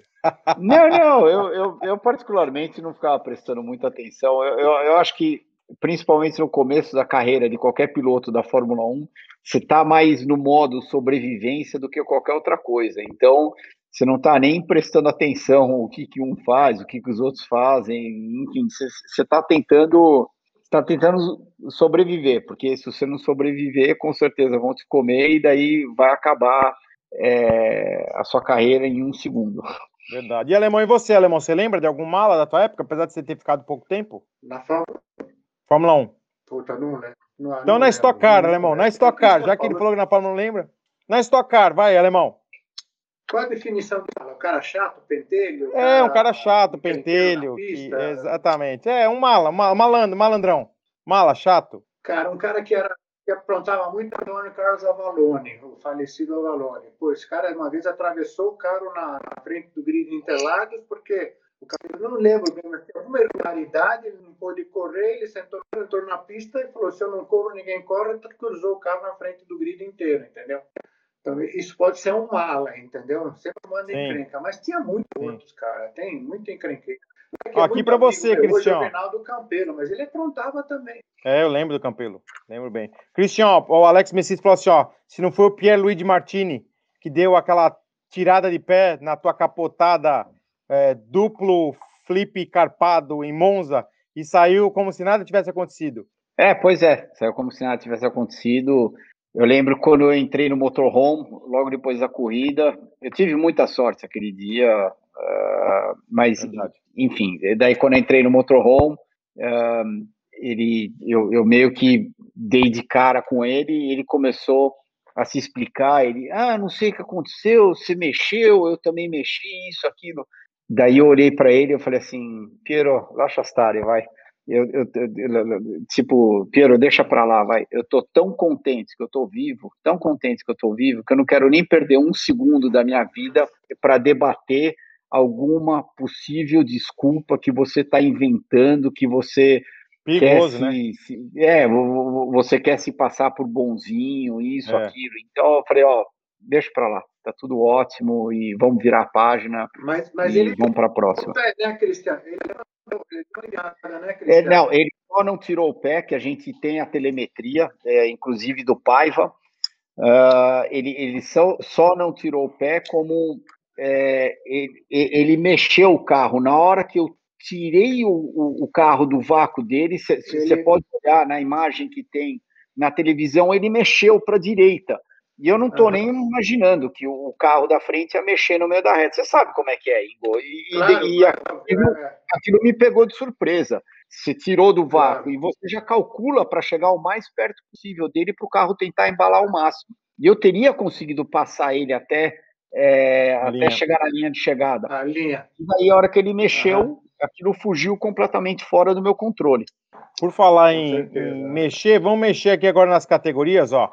Esse miniatura era lindo, um carro que você correu na Europa, mas tem uma lembrança muito boa. O Salomão aqui, o grande Saloma, é, em 94 eu estava lá, até muito, me lembro muito bem você e seu pai correndo nas mil milhas, que na época acho que foi a primeira corrida que você fez com seu pai, né? Junto. Enfim, é, é uma corrida que foi idealizada pelo seu avô, o Barão, enfim, é, e foi muito legal. O Ingo chegou em quarto de BMW com o Nelson e o Johnny Secoto. Então, eu queria que você contasse um pouquinho dessa transição aí, você correu com seu pai. Nossa, aquela mil milhas lá foi, foi estrelada, né? Foi muito bacana. Eu, de, de, não, a, aquela corrida foi bem legal. É, o nosso carro estava muito bom a corrida inteira. O mais importante de tudo é que o Porsche era um carro forte e no final da corrida começou a chover bastante. Só que a gente já estava com uma certa margem. E daí eh, a gente meio que administrou a margem e eu não, eu, eu não vou falar isso porque ele está aqui, mas o, o, carro mais rápido da pista no momento da chuva, no final da corrida, era o carro do Ingo. E eu acho que você estava guiando no final da corrida, inclusive. E eu, eu acho que o Ingo, o, o Ingo, o carro dele teve alguns problemas, eu acho que no começo ou no meio da corrida, eles acabaram perdendo uh, né, algumas voltas, mas no final da corrida, o carro mais rápido da pista era uh, o Ingo de BMW debaixo da chuva. E até, até emendando é, aqui uma coisa bem legal aqui, ó. Pode falar, Como? alemão, fala, alemão, manda. Pode não, falar, alemão. Na verdade, choveu muito durante a prova inteira, Cristiano. Não sei se de madrugada choveu. E uma hora eu estava guiando o carro, o limpador de para-brisa parou. Puta, vou parar no box. Eu falei, vou dar uma volta para ver se dá para. Guiei tocada inteira sem o para-brisa, sem o limpador. E na sequência o Nelson sentar, eu falei, olha, eu tô sem o limpador, mas fala pro Nelson que dá para andar, não tem dificuldade. Ele sentou, deu duas voltas, parou no box, para arrumar, disse que não dava para andar. Aí os mecânicos trocaram o limpador de para-brisa, e o pior veio depois. Eu falei, Ingo, você sabe quem é o fabricante desse limpador que quebrou a máquina? Fez a brasileira. Puta que pariu, meu! custa 5 custa cinco dólares. Oficial de fábrica. Oi? E a peça custa 5 dólares. Pois é, e era uma peça brasileira quebrou. Aí perdemos três voltas no box no para-brisa. Mas vocês é mais rápido que a gente um pouco. Não? Ah, só para finalizar esse assunto de corridas de longa duração, o Zé Mardias perguntando aqui, ó, falou que ele gosta do relato que você faz sobre Le Mans na chuva de noite com o protótipo Salem, lá na Mulsanne. Não, isso daí não foi de Salim, foi de Aston Martin. Isso daí foi uma das, das poucas, enfim, sempre tem aqueles lances que te marcam mais durante a sua carreira, e esse foi um deles. Tem. Eu estava correndo de GT1 de uh, Aston Martin, inclusive nem existe mais essa categoria, e os carros de GT1 eles andavam, aquele carro chegava, sei lá, 310 no final da reta, para um carro de GT era, era, era, era bem rápido. E daí eu tive que sair no meio da noite, na chuva, no escuro. E para quem já correu em Le Mans, é, o Ingo sabe disso. É, se você fica sem luz em Le Mans, você provavelmente não consegue voltar para o box. Se você fica sem luz em Daytona, você consegue voltar para o box. E, e o, o, que eles fazem em Le Mans, que é super interessante, eles iluminam todas as curvas, mas as retas é um breu, é tudo preto, preto, preto. E daí eu estou descendo a reta, não estava 300, mas estava 285, sei lá, 290, porque estava na chuva, o carro andava um pouquinho menos e tudo. E daí a, a, a concentração era tanta que eu só ouvia o barulho da paleta, aquele, aquele barulho de borracha no vidro, e eu me questionando. Eu falei, meu, o que, que eu estou fazendo aqui? Eu não enxergava um palmo na minha frente, eu não enxergava nada atrás, eu estava no meio da pista, porque Le Mans ela cai para um lado, ou se não cai para o outro, então você tem que estar no meio da pista. E eu falei, meu, foi, foi uma das coisas que, que, que puta, me marcou demais, porque eu não estava enxergando nada, você tinha que terminar o teu stint, Uh, tinham, existe, por exemplo, os carros de P1 eram bem mais rápidos do que a gente, então eu tinha que estar tá olhando para trás e tinha que estar tá olhando para frente porque tinha carro mais lento que a gente. E, meu, foi punk, punk, punk, punk. E é, e é uma, algo que eu nunca mais vou esquecer. Cristian, você correu em Nürburgring? Não. Ah, não, eu confundi, exatamente. Você correu em Nürburgring, mas daí você fez Sim. Le Mans ou não? não? Você fez Le Mans? Não, Le Mans, Le Mans não fiz, mas eu fiz três 24 horas de Nürburgring e passei uma situação igual à sua. De madrugada, um puta frio, uma chuva daquelas. Eu saí do box com a BM, porra, numa, no quilômetro 4, 5, uma, uma, uma, pequena subida, o carro não decolava, mas ele ficava leve. Eu vim pé embaixo, né? Puta, eu era rápido lá chuva desta parte. Eu subi, o carro começou a rodar, começou a rodar, rodou quantas vezes? Eu passei um carro rodando. Aí foi Deus que segurou o carro. com duas rodas na pista, duas rodas em cima da, do acostamento, e eu tremi várias vezes. Falei, cara, eu vou pro box agora, porque não, não dá para andar. Mas eu pensei, cara, se eu voltar pro box, vai ser um baita. O que, que eu vou falar pros caras? Uma volta, numa boa, se eu conseguir abaixo de 11 minutos, imagina, 11 minutos era um tempo bom na chuva, eu vou continuar. Eu dei aquela volta relaxando, aí eu entrei no ritmo, tava uns sustos, cara, que é, é de matar. Essa caranga aqui, né, Christian? Exatamente, exatamente. Então, foi exatamente nessa corrida que eu comentei com vocês o barulho da palheta, tudo foi foi essa, essa palheta no meio desse para-brisa aí foi exatamente esse carro. muito legal, muito legal essa lembrança. É, eu não sei se vocês sabem, é, esse não sei se foi esse carro, mas na época que era o Aston Martin DBR9, se não me engano, foi para o Brasil em 2006 nas mil milhas. Eu sei que a minha agência de marketing esportivo na época a gente ajudou a a fazer o projeto lá junto com o Herman. E correu o Elinho, o Nelson, o Nelsinho Piquet e o Buchu, francês Cristóvão Buchu, que tinha sido campeão mundial de GT1 com esse carro que era motor V2, era uma máquina. Interlagos virava tempo de Fórmula 3, que na época era um absurdo. Um absurdo. Lindo, lindo. Muito lindo o carro. Você que está assistindo a gente ao vivo, estão pelo Facebook, compartilha com seus amigos. Também estamos lá no YouTube, dá um like para que mais pessoas possam assistir, ou na Twitch, mande sua pergunta. Christian Fittipaldi, montando caos aqui com o alemão Ingo Hoffman, tem muita história aqui, a gente vai passar mais um pouquinho, estamos chegando na parte final do programa, você pode mandar sua pergunta, pode mandar opinião, e a gente vai entrar, temos que entrar no tema, né? Resenha da Stock, Ingão, não falamos da Stock aqui, Christian correu pouco tempo na Stock, mas esse carro aqui, para mim, era inesquecível. Primeiro, ah, lembrei, lembrei, Cristiano, lembrei porque que o, que o Bassani me falou do, do, das seis vezes que eu cheguei em segundo, porque eu corria com o número 55. Eu não sei se você sabe, né? Eu sou judeu. O número 5 é o número de proteção no judaísmo, que é o número de uma mão, né? E duas mãos é o número que minha mãe, minha saudosa mãe, falava: ó, 55 tem duas mãos te protegendo. E aí, no começo da carreira, eu corria com 55, depois mudei para 18, que é o número da vida no judaísmo. E daí foi exatamente porque falou assim: não, 55, o Christian tá correndo com 55. E aí, essa foto aí que foi muito bacana da tua época na estoque.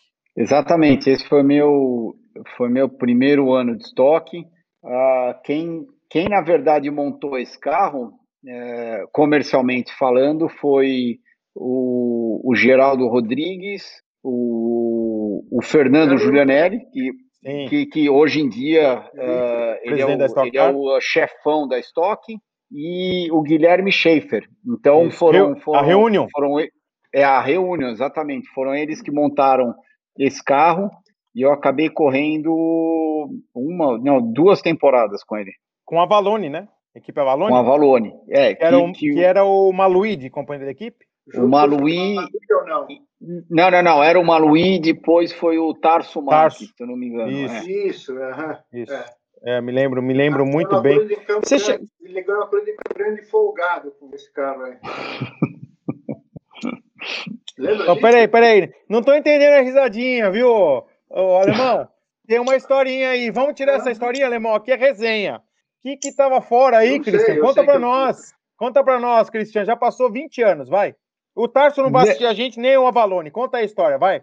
Eu vou ser que sincero. Que um pneu não, da NASCAR, o que, que tinha? Não, não, não. Se tivesse fora, o Avalone que tá sabendo disso daí. Eu, eu juro que não tô sabendo. o, o, que eu lembro. Eu, tô sabendo, eu sei que você ganhou com folga. E o Christian deu risada. Agora explica para nós aqui, ó. Todo mundo quer saber. lembrar. Não, ah. uh... não, então me ajuda a lembrar onde é que foi. Campo Grande. Não, Campo não foi Grande. Campo Grande. Campo Grande. Não, não, não, não. Foi. Foi, uh, foi. Eu classifiquei em primeiro. Não, não, acho que você está falando de Buenos Aires, que eu classifiquei em primeiro em Buenos Aires, lembra? Não, não, não, não, não. Quando o Tarso Marques entrou, ele ganhou em Campo ah. Grande. Você classificou na pole em Buenos Aires, isso eu lembro sim.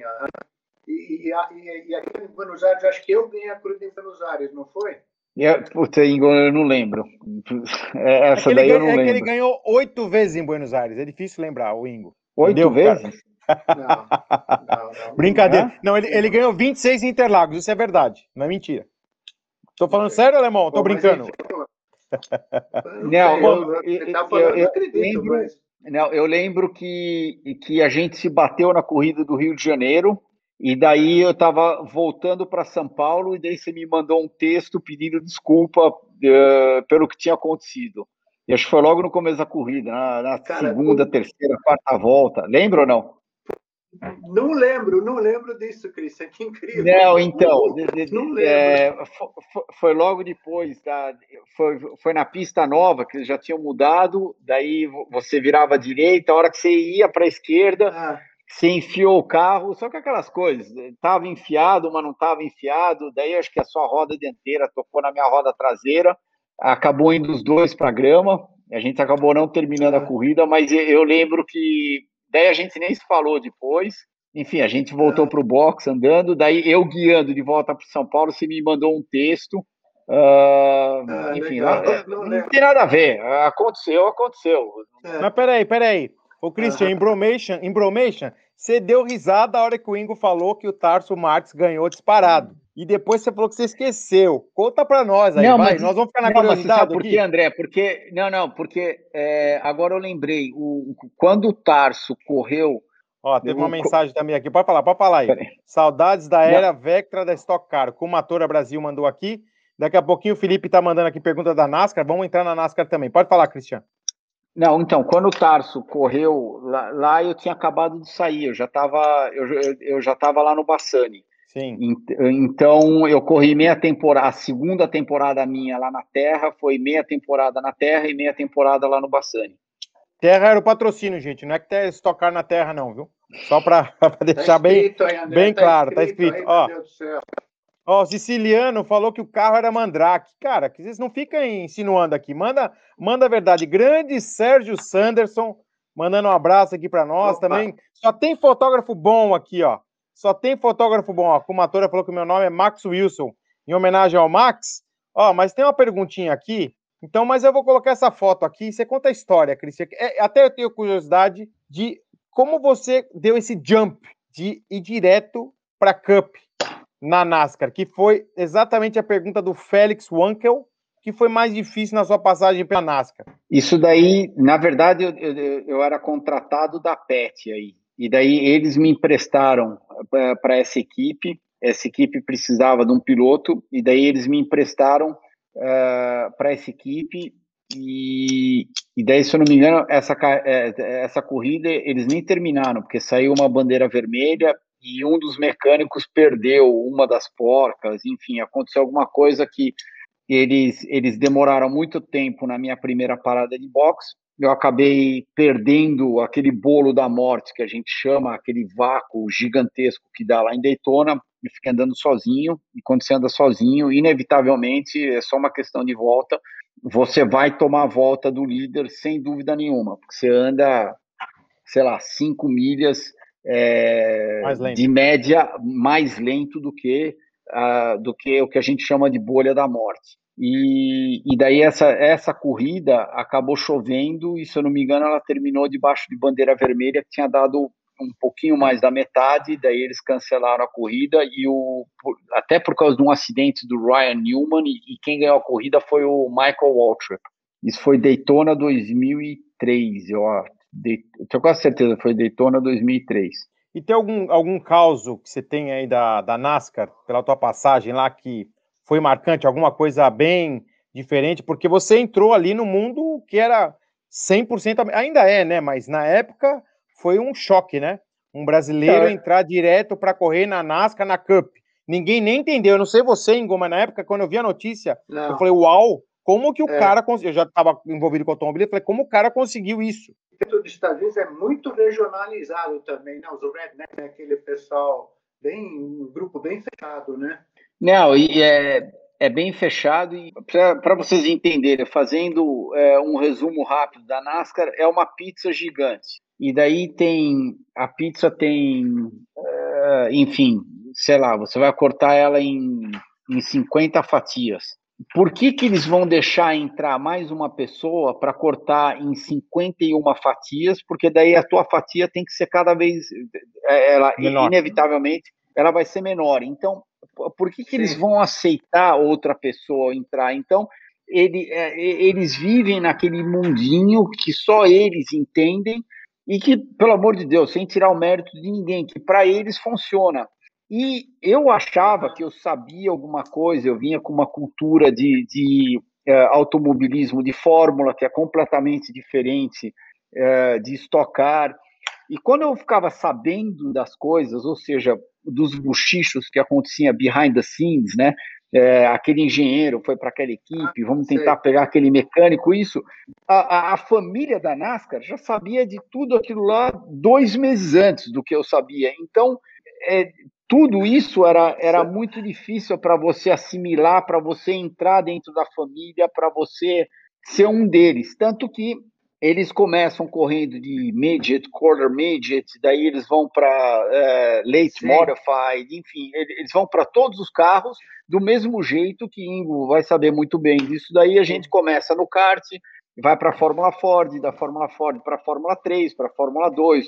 Hoje em dia já mudou isso daí, mas para a Fórmula 3, uhum, Fórmula 2, exatamente. e daí eventualmente chegar na Fórmula 1. Então, é exatamente a mesma coisa, só que uma é. trajetória diferente. É um grupo fechado, né? É, Mas, ó.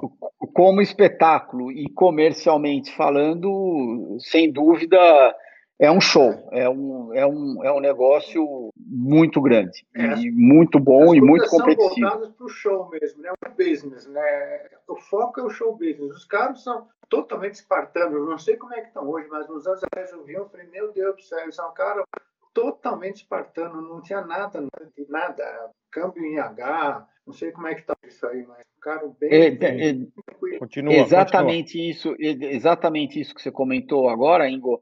Eu corri os únicos dois carros de carburador que eu corri na minha vida foi o Fórmula Ford em 1988 e o NASCAR em 2003. Todo o resto, na minha carreira inteira, eu tá. nunca corri com carro de carburador. Imagina, o NASCAR que eu guiava em 2003... Não, o estoque tinha... também, né?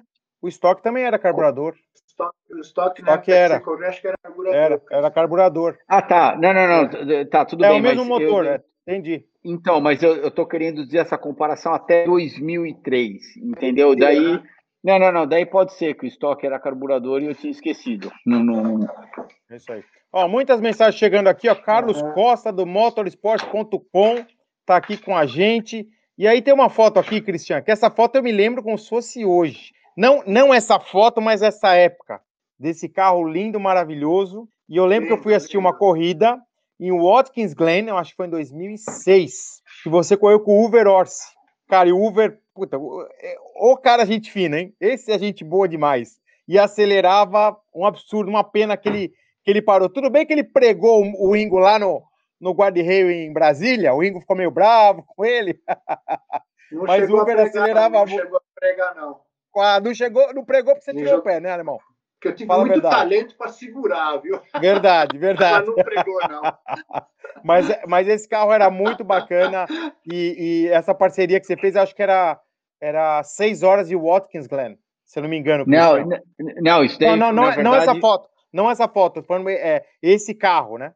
esse carro e o, e o, e o, e o Uber, na verdade, fui eu que liguei para ele, eu, eu, eu que trouxe ele do Brasil para ele poder acelerar junto comigo. Daí, a corrida de Watkins Glen, a gente se largou, uh, e eu, eu, tive, eu, eu tinha que ir para Alemã, só que eu tinha que estar tá em, eu tinha que estar tá em, em Le Mans no domingo, a gente estava correndo no sábado, em, em Watkins Glen, e daí o Uber terminou o carro, eh, desculpa, terminou a corrida, e daí uh, acabaram batendo nele. A gente estava em segundo, acabaram batendo nele logo no finalzinho da corrida, e eu já estava a caminho lá do aeroporto. Eu, daí eu tive que pegar é, um avião para poder chegar em Paris no domingo de manhã, para de, de Paris domingo de manhã e direto para a pista para poder fazer o, o, treino em Le Mans no domingo à tarde, senão os franceses não te classificavam para a corrida. Não, não era nem uma questão de tempo, era uma questão que você tinha que dar X voltas para você poder. É, exatamente. Era uma, é, era uma frescura, mas enfim, era, você tinha que fazer a regra. Essa fase aqui foi muito legal, né, Cristian? Que foi Isso a fase, daí... da, a fase final da carreira. Exatamente, isso foi em 2014, no nosso primeiro título aqui nos Estados Unidos, foi na largada da última corrida em Road Atlanta. Uh, foi, foi 2014, a gente ganhou o título aqui, mas se eu não me engano acabou chegando em segundo na corrida, mas uh, acabamos sendo campeão aqui. Não, foi bom, bom demais. Muita gente mandando mensagem aqui, daqui a pouco a gente lê as outras perguntas. Temos aqui, ó, o Sérgio Sanderson falou que quer mandar uma foto do Christian. Manda pra gente aqui que a gente, a gente coloca aqui. E, Christian, quantos, quantos reloginhos? Três. Pois é. Três reloginhos, três reloginhos. Três. Tem gente que luta a vida inteira pra comprar um, o cara ganhou três. Você sabe que tá valendo uma grana agora, tá? Com ágil, viu, Christian? Tá Ah, é? valendo uma nota preta. Não, pra comprar na loja. Imagina de quem ganhou. Cara, dá pra trocar num barco, num apartamento. Tá assim, viu? Três Tem Daytona relógios 24 ainda, horas. Cristian? Como, desculpa, Ingo? Você tem que os é? relógios ainda? Ô, louco, isso Você tem tenho, os relógios cons- ainda? Tenho, tenho, com certeza. Eu tenho, eh, tem, tem um que eu uso muito pouco, daí tem o branco que eu uso bastante, e daí o outro eu nunca usei. Ele só fica dentro da caixa. Muito bom, muito Legal. bom. E, e que, qual foi a tua maior memória dessas três vitórias? O que, que vem mais forte na tua cabeça, Cristian? Ganhar três vezes, cara. Assim, eu não sei se a primeira é última. melhor ou a última melhor ou teve uma mais difícil. É difícil. Não, a última porque, porque em 2014, 2014, desculpa, 2017, a gente estava ganhando a corrida e, e daí o carro 10 bateu na gente, faltando duas voltas para terminar a corrida, senão teria faturado quatro vezes, e daí a gente acabou chegando em segundo, então estava meio entalado na garganta. E, e daí a gente voltou no ano seguinte e, eh, e ganhou a prova em 2018 e daí 2019 foi minha última corrida da minha carreira. E eu, eu, e eu fiz questão de terminar a minha carreira lá em Daytona, onde eu ganhei três vezes e se for contar todos os outros pódios, eu acho que eu acho, que- acho que eu subi em Daytona seis ou sete vezes no pódio durante todos esses anos que, que ah, eu tive lá. Uma perguntinha para vocês dois. Qual foi o troféu mais bacana que vocês ganharam? Lógico que é de primeiro, mas qual foi o mais bacana? Vamos lá, começa por você, Ingo. Puta, olha, eu vou te falar o seguinte, André, eu nunca fui empregado em troféu, não. Assim, eu ganhei. É, porque também tem 500, todo né, cara? Vai ser ligado? Lógico, é. Eu acho que o mais bacana, bonito, você fala bacana de bonito, assim, beleza? Plástica? É, do que você mais gostou, do teu, do teu xodó. Vamos falar, você tem um xodó. Cara, eu acho que foi. Olha que coisa interessante. Foi dos primeiros campeonatos tocar que eu ganhei em 80. Era um puta troféuzão enorme, lindo, pesado pra caramba. Esse troféu tava na casa aqui, que eu vendia dois anos atrás. Aí eu falei, depois eu vou jogar esse troféu fora. Ele falou, você tá louco tal. E tem full time aqui, Vinhedo, do, do por causa do Vinho, o Tony Canan agora. O Mamão me falou, eu quero fazer um canto aqui, pôr umas coisas suas. Ele falou, Pô, manda o troféu lá para o full time, pro Mamão tá lá na equipe da, da Full Time. Hoje é um troféu muito bonito aí, que em termos de, de, de, de bacana, isso é legal e extremamente significativo para mim, que foi o campeonato tocando. Agora estamos vendo o Cris. Tava escuro. Tava tudo escuro. voltou. Ó, Cristian, o Zé Mário Dias falou que a pirâmide de Daytona é maravilhosa. E qual que é Não, o teu pirâmide- preferido, teu xodó? A pirâmide de, de ah, Daytona é bem marcante, porque acho que acabou virando um clássico lá de Daytona, eh, ainda mais com toda a cor verde, Rolex escrito nela. Enfim, ah, essa, mas eu acho que o que mais me marcou foi o- quando eu fui campeão de Fórmula 3000 e eu ganhei a última corrida do ano, que foi a prova lá de Nogaro, lá na França. Porque, na verdade, a, a, a, Em cima prova- do Zanardi? Foi do Zanardi? em cima do Zanardi, aquela prova, aquela corrida que me abriu as portas para a Fórmula 1, definitivamente. Então, eu acho que um grande divisor de água na minha carreira, com certeza foi foi foi aquela corrida. Então, eu, eu diria que é o, o meu troféu de Nogaro, que hoje eu tenho quase toda certeza que está na, na o Tite, o Tite, o Ingo conhece muito bem, está na fazenda do Tite Catapani, que ele, ele, enfim, nesse negócio de muda de uma casa, muda para outra, vai para um país, para o outro, tudo, daí tem um monte de troféu, um monte de coisa minha e do meu pai, e o Tite tinha espaço para deixar lá na fazenda dele, então tem um monte de coisa nossa lá na fazenda do Tite. Ó, mas eu Ah, acho que o teu troféu mais bacana, Cristian, não foi nenhum desses aí que você contou, não. Eu acho que é esse daqui, ó. Eu acho que esse é o melhor troféu. Super. Disparado. Não, e, e isso daí com certeza. Eu achei que a gente estava falando de, de, de troféu material. Eh, mas, não, isso daí disparado. É, é, pegadinha, pegadinha do André. Pegadinha do André. Sempre temos uma pegadinha com os nossos convidados, né, Alemão? A Cris, a Manu, ó, tá lá, ó. É, é a última corrida essa, Cristian? Essa foi a corrida de 2014. Inclusive tem uma passagem muito engraçada que, que uh, eu vou dividir aqui com vocês. Na, no nosso último ano que a gente ganhou Daytona, que foi 2018, faltando, sei lá, umas três horas para terminar a corrida, o carro estava começando a esquentar, mas a gente tinha que meio que manter a diferença de quem estava em segundo, então a hora que o cara encostava, a gente apertava um pouquinho, enfim, e, e ficou controlando aquele diferencial. Daí, quando faltavam uns 45 minutos para terminar a corrida, eu estava fora do carro, é, a Manuela chegou lá no box, é, ela sentou no meu colo e dela perguntou para mim: é, E aí, papai, como é que tá? Tá tudo bem? Eu falei: Tá, tá tudo bem, só que o carro tá, tá bem dodói. Cruza o dedo para não acontecer nada, porque o carro tá muito dodói agora. Ela falou: Tá bom. Ela ficou sentada no meu colo e cruzou o dedo. Legal. Passou uns 15 minutos, ela, ela falou: Papai, eu quero ir no banheiro. E faltava meia hora para terminar a corrida. Eu chamei a Cris, que estava que tava lá no canto do box, e falei, apontei para a Manuela, eu falei, ah, ela quer ir no banheiro. Daí ela veio, pegou a Manuela, saiu do box, levou ela no banheiro. A hora que ela levou ela no banheiro, ela é, ajudou a Manuela é, a meio que tirar a roupa para, enfim, colocar lá na privada. Daí ela percebeu que a Manuela estava assim, e ela não conseguia tirar a roupa, né? Daí a Cris perguntou para ela, falou, mãe, mãe, o que aconteceu? Por que, que você está assim, né? Ela falou, o papai falou que o carro tá bem dodói e se eu não ficar assim, o carro não vai terminar a corrida. Sensacional. E, e meu, e, e ela tentando tirar a roupa. Bom, daí ela foi no banheiro, voltou, e ela ficou assim até o final da corrida. Que legal, que bonitinha. Coisa de criança.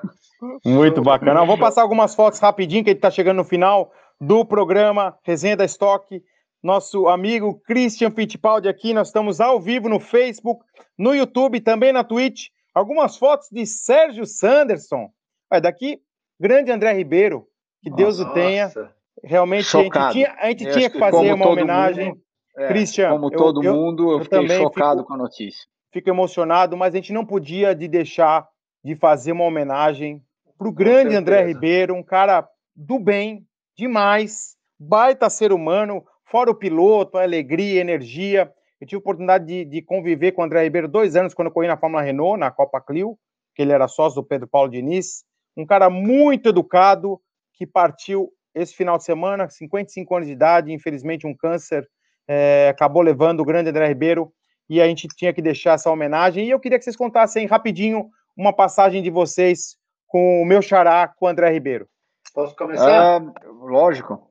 Eu me lembro do André muito bem, porque ele tem aqui no patrocínio do Bruno Minelli. Ele trabalhava no Minelli e eu tinha um patrocínio também, pessoal do Bruno Minelli. E ele corria aqui no Brasil, uma Ford, que é essa foto aí, e antes de ir para o primeiro ano para a Inglaterra, acho que foi de Fórmula Ford 3, que ele foi correr lá, não sei qual categoria, ele um dia passou na, na piscina lá em São Paulo, eu falei, vou correr lá fora. Eu falei, estou sabendo. Falou, eu queria saber todos os nomes técnicos em inglês do carro, tipo understeer, oversteer, springs, shock absorber, tudo, tudo que a gente precisa saber para se dar bem. Então, que a tarde passando com ele todos esses nomes uh, técnicos do carro de corrida para ele chegar lá já preparar. Ele é incrível, ele me ajudou muito com esse patrocínio do André Ribeiro, da, da, do Bruno Minelli, desculpe.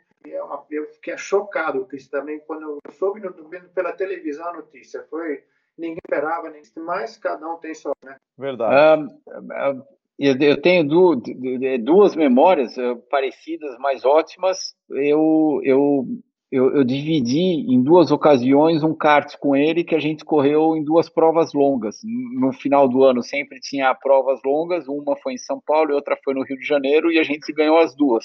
A gente ganhou a corrida de São Paulo, daí fomos para o Rio de Janeiro. Evidentemente, quando se chegava em outra cidade, sempre tinha aqueles locais que eram eram extremamente fortes e, para dizer a verdade, a gente nem imaginava que, que ia dar para ganhar no Rio de Janeiro. A gente sabia que a gente achava que a gente iria ser competitivo, mas para ganhar ia ser difícil. E, e, acabamos faturando em São Paulo e também ganhamos lá no Rio de Janeiro. Isso deve ter sido em 86, 87, se eu não me engano. É uma pena, uma pena. A gente deixa aí Legal. toda a nossa homenagem ao André Ribeiro. A gente não poderia fazer um programa do Resenha. E, Ingo, eu nunca te falei, mas ele estava na lista, tá? Para a gente chamar ele para o nosso resenha. Infelizmente, não deu tempo, mas é, o legado vai ficar. Obrigado, André Ribeiro. Descanse em paz. A comunidade do automobilismo vai sempre se lembrar de você com muita alegria. A gente vai chegando ao final de mais um programa Resenha da Stock, papo maravilhoso com Christian Fittipaldi e meu amigo, meu parceiro Ingo Hoffman. Christian, está convidado para comentar uma corridinha da Stock com a gente também, tá? Então é tudo online, você pode fazer da tua casa, é resenha, é esse ritmo aqui, ó. É uma transmissão bem light, bem tranquila. Obrigado, Christian. O alemão olha lá, ó, já tá ó, da hora de velho dormir, ó, já tá alongando. O alemão já, já quer dormir. Fala aí, alemão. Tô cansado, tô, tô velho, velho dorme. Foi super prazer conversar com você. Cara, meu show de bola, meu bom relembrar as histórias todas que a gente tem dentro desse esporte que a gente tanto ama. Valeu, cara. Exatamente. Obrigado. Prazer também conversar com vocês. E, e quanto a essa provinha de estoque, é só a gente marcar. Vamos marcar para a próxima, vai ser no Velocitar. Eu sou o André Dueck, junto aqui com Christian Fittipaldi, Ingo Hoffman, ao vivo no Facebook, no YouTube, também na Twitch, vai ficar gravado lá no podcast, no Spotify resenha da estoque no canal Autovídeos. A gente volta daqui uma semana, Christian. Fica bem, a gente Valeu, se vê. pessoal. Vou lá para Indianápolis, Christian. Vou tirar umas fotinhas, vou mandar para você para você relembrar os Valeu. bons momentos. Aproveita. Valeu, meu. Até mais. Valeu, gente. Até semana que vem. Valeu, um abraço pessoal. a todos. Até. Beijo. Valeu. tchau. tchau. tchau, tchau.